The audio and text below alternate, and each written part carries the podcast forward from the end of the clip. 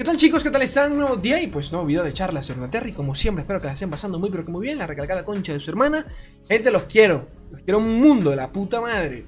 Feliz Navidad. Yo no sé cuándo es Feliz Navidad, no sé si es el 24, el 25, yo no sé. Cosas, Esas cosas mundanas del ser humano las desconozco Gente, vamos a repasar dos cosas el día de hoy. Este, las, los últimos, vamos a recapitular los últimos dos, dos, streams de Papito Steve Rubin. Ustedes lo conocen, famoso acá en la casa. Y de paso, vamos a chequear la entrevista que le dio el gran creador de contenido, Papito Swing, a eh, Alex Lee, ¿de acuerdo? Desarrollador actual en Legends of Frontera, jefe de diseño del juego. Es decir, que es el, el manda más actual, ¿no? Él se encarga de aprobar allí qué cosa pasa y qué no. Eh, bueno, realmente el manda más es Rio Tonbridge, que es el director actual, pero ustedes me entienden. Este. Que comentó cosas realmente interesantes, es decir, porque ya leí el artículo muy por encima. Y nada, como siempre, yo acá vengo a traerles la información directamente en Spanish. Antes de comenzar, me lagueo todo. Puta cámara de mierda. Necesito una cámara, pero para ayer. Una cámara. Y quiero una cámara. Una camarita acá, por UCB no esta mierda que requiere wifi, se me laguea todo y me trabo a veces la puta madre. Pero bueno, todo el tiempo, todo el tiempo. Agradecimientos a Papito Espiro 369, quien, quien fue el último eh, miembro que se unió al canal, ¿de acuerdo? Debo decir, yo sé que dirán, coño, y tú si eres pesado con eso, loco, me tienes las bolas flacas. Pero gente, es que si no lo digo, no, no, ni saben que esto existe. Y desde que lo menciono al principio de cada maldito video, no tienen ni puta de cuánta gente se ha unido. Noviembre fue mi mejor mes en YouTube. Diciembre ya lo superó. Diciembre ya lo superó y apenas vamos por el día 18. ¿Ok? Gracias. Gracias a todos los que se unen a las fucking membresías. Gracias a todos los que comentan, a los que dejan like. Gracias. Lo digo muy en serio. No voy a indagar más en el tema, pero puta madre, gracias. Cualquiera que desee apoyar el contenido, si le gusta, si no le gusta, lo que sea. Si quiere decir, oye, necesito, vamos a ayudarte ahí con un cafecito. Abajo a la derecha tienen un botón que dice unirse, bien bonito.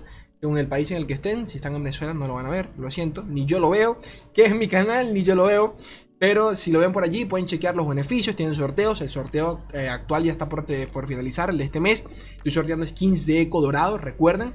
Eh, ya que mencioné eso, el 24, el 24 de diciembre voy a hacer el directo, el último directo donde voy a sortear dichas skins. Así que atentos a ese, a ese 24.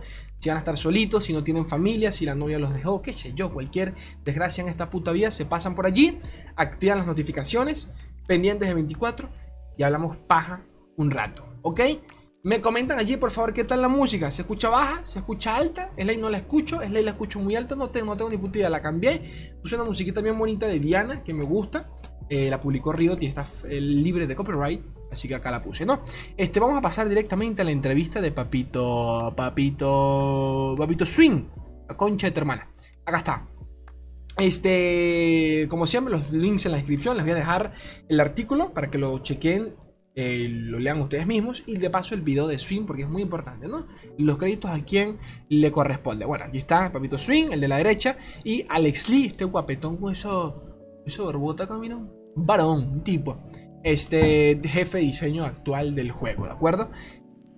Que si no me equivoco, bueno, pasa que ah, eh, Steve Rubin no es que fue el jefe, ya no recuerdo que era Steve Rubin, no sé si él fue el jefe en algún momento, pero bueno, Steve fue el que se cargó en su momento de determinados set de cartas y de campeones, ¿no? De expansiones específicamente. En este caso, Alex Lee creo que siempre, siempre, ha estado, siempre ha sido el jefe del equipo, solo que bueno, en determinados momentos Steve Rubin fue el jefe de ciertas expansiones, ¿ok? Para que sepan. Este. Pa, pa, pa, Entonces, la primera pregunta, que creo que es la más obvia sobre el, sobre el temita del, del hotfix que lanzaron hace poquito. Eh, contexto, lo que le pide a cada papito swing sobre, dicho parche. Y comentan de que hay ciertas dificultades sobre el lanzamiento de parches cuando tienen que trabajar en la versión de móvil. Para agregar contexto e intentar resumir toda esta mierda. Eh, y si no me equivoco, porque estoy acá especulando un poco, pero bueno, conozco un poco, conozco algo sobre el tema. Tienen que entender de que el lorcito está actualmente disponible en dos plataformas. PC, que es la, la directa, ¿no? Y segunda, la segunda, que es dispositivos móviles. Aquí entra lo que es Android y iOS, ¿de acuerdo? Ambas, de nuevo, eh, respaldadas por Google y Apple en su respectivo caso. ¿Qué sucede acá? A la hora de lanzar eh, actualizaciones, por lo general no hay drama, porque a ver, si tú lanzas una actualización directamente al juego, al, PC, eh, la mandas al servidor en vivo y a todos nos llega. Listo, no hay ningún intermediario allí, cosa que sí sucede cuando de dispositivos, dispositivos móviles se trata. ¿Qué pasa allí? Que si el día de mañana quieren lanzar un hotfix o lo que sea, necesitan tener la aprobación de estas compañías, Apple y Google, para que les acepte el, el parche. ¿Qué verifican ellos? Bueno, según entiendo, que no, que no haya ningún tipo de infracción allí, ningún tipo de, cosita maliciosa que incumpla las normas de, ambas tiendas. Entonces eso requiere un par de días. Para el que no lo sepa, eso también sucede bastante en consolas. Eh, no es como que tú quieras mandar, si tú desarrollas un juego para PC y también tienes que tienes tus, versiones en Nintendo, en, la Switch o en, en PlayStation o en Xbox, todo eso requiere aprobación de cada una de las compañías, de Sony, de Microsoft y de Nintendo, y por ende ralentiza el lanzamiento general de todo el parche. Porque si mañana quieres lanzar el parche para PC, no puedes, tienes que esperar que te aprueben los, los, de el resto de plataformas para que la lances de manera universal. Entonces, esto es tiempo muerto, tiempo muerto que no tienen ellos para probar las cartas, para probar qué onda están, qué, qué está pasando en el meta y ver qué está funcionando o no. Para resumir, ellos hicieron esto eh, esto lo comento porque él, dice que bueno, a veces les toma un poco de tiempo lanzar parches, precisamente, precisamente por eso. Eh, por eso que tampoco se ve muchos hotfix de emergencia, tampoco es algo que, quieran repetir en un futuro. Eh, ya que si los lanzamientos son mejores, y esto es lo que hablamos en los últimos videos, si los lanzamientos son mejores y son más pensados, esto no debería por qué ocurrir nunca más. Punto y final. Por más que agradezco que lo hayan hecho, las cosas como son. no debe ocurrir y ya, no dieron lanzar un set de cartas y dejar a Poppy exactamente igual, sabiendo la rota que ya estaba de por sí. Pero bueno, el caso fue que lo hicieron. Este, lo hicieron ahora justamente porque ya van a entrar en Navidad. El, creo que tienen unas vacaciones hasta, hasta enero, no sé de cuántos días. Me cago en la puta cámara de mierda. En unas vacaciones de no sé cuántos días entre diciembre y enero. Entonces, durante ese periodo de tiempo, el juego queda totalmente abandonado. No hay nadie allí que le eche un ojo. Si de repente Poppy termina matándonos a todos, no hay nadie que le dé el botoncito de apagar porque no queda otro, ¿ok? Swing le hizo la pregunta del millón sobre el tema de Minimorph de nuevo, cosa que ya Papito Steve ha comentado en diferentes oportunidades y él mismo ha dicho de que no tienen planeado realmente nerfear tocar la carta. Alex Lee, Alex Lee realmente retoma la misma posición, siento yo. Es más que nada porque, según entiendo, tienen planeado mejorar un poquito lo que es el removal en el juego. Palabras de Papito, Steve.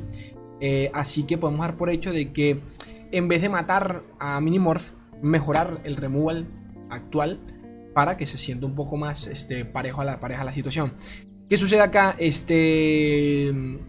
Swin le comenta, bueno, le comenta sobre el hechizo, este, se siente un poquito injusto jugar en contra de él, Alex le comenta que sí es muy cierto, eh, pero que para resumir es como, un, es como un mal necesario en donde actualmente el juego se, se sentiría muy mal si no, tuviese, si no tuviese una carta de ese estilo ya que si somos realistas, el único silencio actual del juego corre por parte de este. Corría, corrijo, por parte de. Me cago en la puta cámara, loco. Bueno, volví. El último. El, el, único silencio que para su momento que tenía el juego corría por parte de Targón, ¿de acuerdo? Y siendo sinceros, quiero que imaginen por un segundo este estilo de decks más converos como League o como el más reciente Pantheon. Eh, con, con entre comillas. Este, porque el deck actual es bastante mid-range, pero ustedes me entienden. En donde todo el mundo jugaría con ese tipo de, armados y cómo los podrías contrarrestar, cómo los pararías, ¿de acuerdo?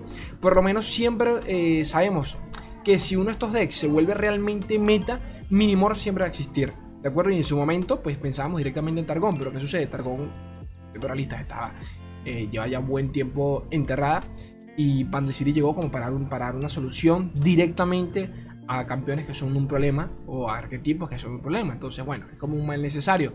Este, también hacen referencia al, eh, al estado actual, por ejemplo, de los hechizos eh, lentos en el juego, que tienen mucha correlación con este, el control.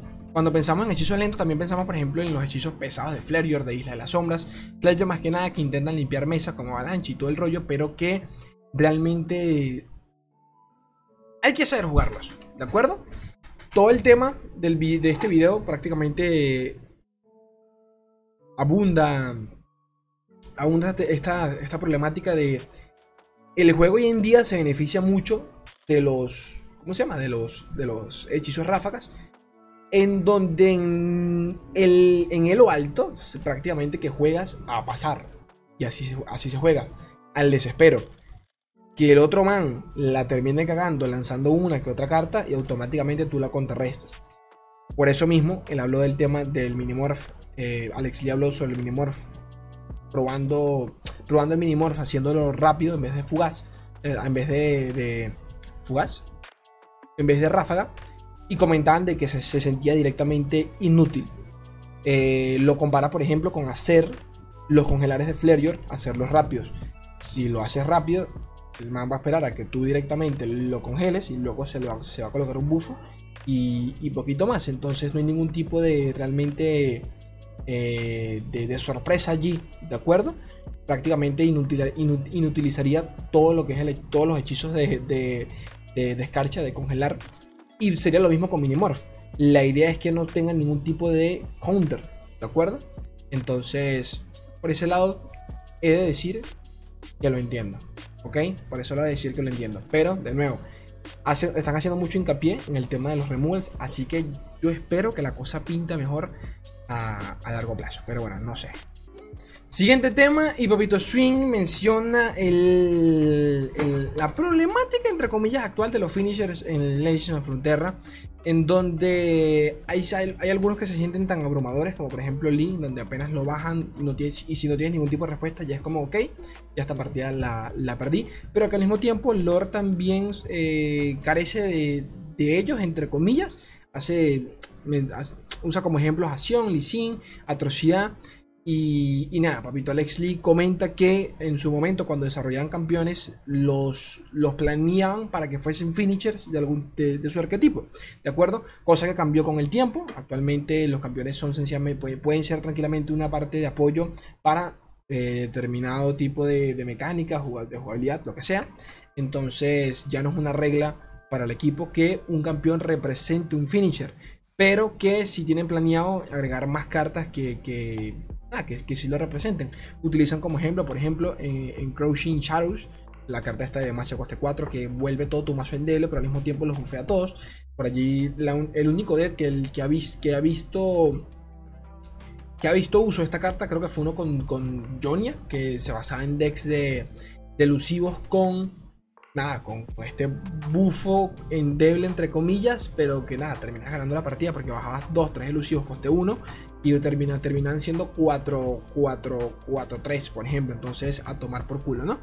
Pero bueno, este, esto también lo entiendo porque en su momento Steve Rubin habló sobre el tema de cómo, de cómo muchas cartas épicas realmente están de la mierda. Si pensamos en las cartas épicas actualmente del juego, pudiésemos decir, bueno, cada una representa un finisher de determinado arquetipo. Ledros, este, Farrón, la Matrona y para, para ustedes contar.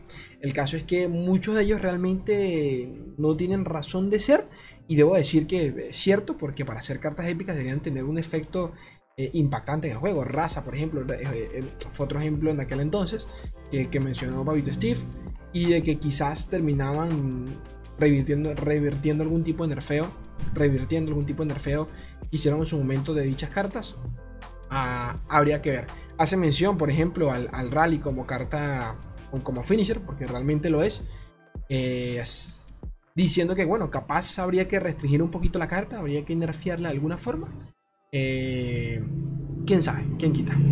En la siguiente pregunta sobre el siguiente, sobre el siguiente parche del 5 de enero, que va a ser el más grande, que va a ser exclusivamente de, cambios en balances. Alex Lee comenta de que se van a enfocar en nerfear hace mención directamente de lo que es Bundle City, así que la, van a retocar segurísimo. Y yo doy por hecho que ese va a ser el parche que dé muerte a Bundle City para cuando lancen el siguiente set. Y que de paso también eh, tienen planeado revivir a campeones y arquetipos viejos, ¿de acuerdo? Así que podemos dar por hecho de que alguno, algún, alguno que otro campeoncito por allí que está abandonado lo van a terminar retocando. ¿Quién sabe? se llama Mita Catarina, que ya esto es un meme entre la comunidad, pero ya solo podemos dar este por hecho, gente. Alex Lee acaba de confirmar, bueno, confirmar es algo que se sabía. Steve Rubin ya había hablado de eso un montón de veces, pero que bueno, eh, las rotaciones van a llegar eventualmente, pero que siguen, no puedo hablar de, contenido futuro, pero que siguen viendo qué onda, ¿no? Cómo, cómo resuelven un poquito esa temática. Recuerden que las rotaciones de cartas eh, suceden en todos los juegos de, de este género, ya que mientras más cartas, pues terminan sacando, las viejas van quedando un poquito desactualizadas eh, es complicado mantener un juego balanceado cuando tienes más de mil fucking cartas, así que eventualmente es algo que va a suceder. Yo estoy seguro, puedo decir, no sé, es mi, es mi impresión, de que van a tocar este tema en enero. Capaz se hacen mención de ella a futuro para los para sí, para, para, para algún punto de para hacerlo realidad en algún punto del 2022, quién sabe. Porque bueno, ya hace poquito Lord superó la cantidad de mil cartas, para que sepan. Este, para que tengan un punto de referencia, creo que Hearthstone lleva 3000. No sé si Magic va por las 5000, no tengo ni puta Pero bueno, Lordcito ya pasó las, las mil cartitas, ¿ok? Nada más y nada menos. También hay que dar por hecho de que con el tiempo el lanzamiento continuo de cartas em, debería empezar a disminuir, ¿ok? La cantidad. No no los lanzamientos, sino la cantidad específica de cartas que se que suelen lanzar por parche, por, por set de cartas. Así que, quién sabe, tengo, tengo, tengo muchas ganas de enero para ver qué, comentan por allá y por, por encimita. Pero bueno, este... Y nada, comenta que siguen buscando el, punto medio entre, entre que no quieren sacar un no quieren sacar cartas sin más, pero al mismo tiempo tampoco quieren sacar nuevas cartas que estén tan rotas como para dejar a las, a las viejas totalmente desactualizadas. Eh, algo que tiene lindo Lorcito, y por si alguno se lo pregunta, es que al ser un juego que se basa exclusivamente en los campeones, podemos dar por hecho de que los campeones nunca van a salir del, meta, como quien dice, o sea, nunca van a salir de las rotaciones. Se van a mantener y lo que van a cambiar pues son las cartas. Mucha gente me dijo, Ley, pero no pueden quitar esta carta y meter la otra. Cartas icónicas, lo más seguro es que siempre queden. Este, cuando hablamos de cartas icónicas o, emblemáticas de cada región, pudiésemos pensar, por ejemplo, en Canto de Troll de Flareyor, Sharpside, Visión Aguda por parte de, de Demacia, combate singular. Esos son el tipo de cartas que tú no le quitarías de Demacia, porque si no, no funcionaría, ¿de acuerdo? Pero a nivel de seguidores, pues sí, eh, durante una temporada puedes meter exclusivamente a Scouts y ya sabrás que si hoy en día se juega Demacia es porque todo el mundo juega con Scouts, ¿de acuerdo? Y la otra temporada pues rota de nuevo y este, nos dejan, por ejemplo, eh, qué sé yo, el arquetipo de, élites, ¿de acuerdo? Y todo el mundo pues se arma solo élites, igual con Isla, Isla de las Sombras. Vamos a meter a Isla de las Sombras una season que sea solo de endebles y todo el mundo que conve con Isla de las Sombras sea con endebles. Entonces te fuerza, te fuerza eso, fuerza un poquito a la, a la, a la, a la, variación, ¿de acuerdo? A, no repetir, a, no repetir pues lo mismo de eh, metas anteriores y entre comillas, ellos mismos pueden forzar el meta y, y sí, pues nos fuerzan a jugar pues lo que ellos quieran, guste o no. Finalizado el tema con Papito Alex Lee, vamos a pasar a repasar brevemente un artículo de este Runater, de masterinrunaterra.com, redactado por eh, Montecristo, también lo tienen en la descripción, en donde pues le hacen la entrevista, eh, le hacen la entrevista, recapitulan eh, todo, todos los últimos dos streams de Papito Steve Rubin, ¿de acuerdo? En donde, recuerden que lo pueden seguir en, en, su, en, su, en su Twitch, creo que todos los domingos se lanzan unas partiditas, unas partiditas, un stream por allí, habla más de lo que juega Así que, eh, pues, si les, pues si, si, gustan, pásense por allí y yo sé que les va, va a entretener. Sea como fuese, este, el que, que tocó durante los últimos streams sobre, recuerden que esto es antes, esto es antes de que se lanzase, que se lanzase el hotfix, ¿de acuerdo? Así que puede que por eso no haga mención de, de ciertas cosas en específico. Pero bueno, habla sobre, le preguntan sobre el, el, lanzamiento actual de los, de los sets, que está dividido en tres partes, él comenta que pues eh, le gusta tal y como está por el hecho de que pueden mejorar ciertos arquetipos con el paso del tiempo. Un ejemplo de esto es como Poppy vino, vino a representar lo que es este arquetipo de, de bufeos con los Jordals, que luego se vio mejorado por el, por el Jordan Explorador. Me cago en el puto Windows. Por el Jordan Explorador. Este pero que esto suele también ser un poquito contraproducente porque si al arquetipo es algo muy roto, está algo muy roto, pues se siente un poquito, un poquito injusto. Hace de, hace de comparación al, lanzamiento de Targon en su momento, de cuando salió al León Sol, y luego en los siguientes sets sacaron al dragón este, el, la puta madre, se me olvidó. ¿Dónde estás? ¿Dónde estás? El, dragón del eclipse, ¿de acuerdo? En donde, recuerden el dragón del eclipse, cuando se, bajaba cuando, se baja con el amanecer, reduce el costo, reduce en dos el costo del siguiente dragón celestial.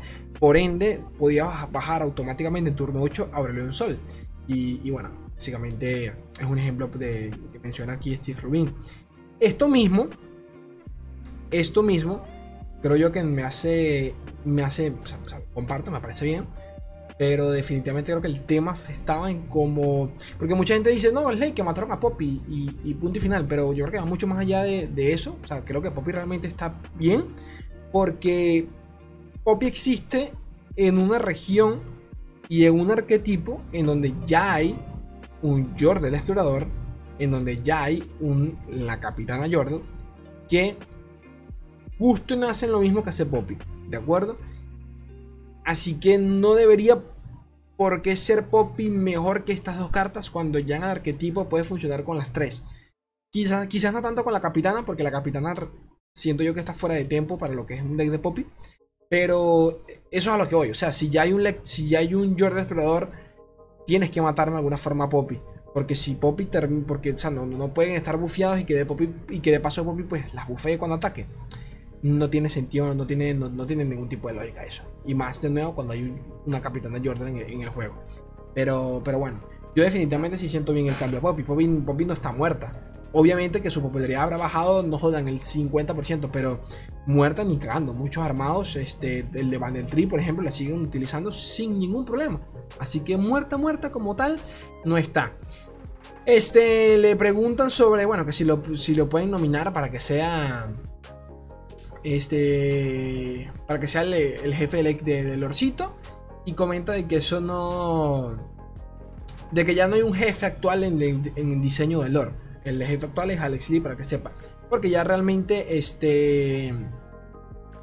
Se mueve entre todos, ¿de acuerdo? Y creo que eso es algo que sí, que, que, que le creo, porque. A ver, llevo dos años haciendo esta mierda y me consta de que de alguna forma u otra todos los desarrolladores tienen peso sobre lo que, lo que se hace en el juego. Así que habría que ver. Pero bueno, comenta por acá de que si Riot le, eh, lo quiere sentar a que le chequee manualmente cada una de las cartas del juego, él lo haría con todo el gusto del mundo.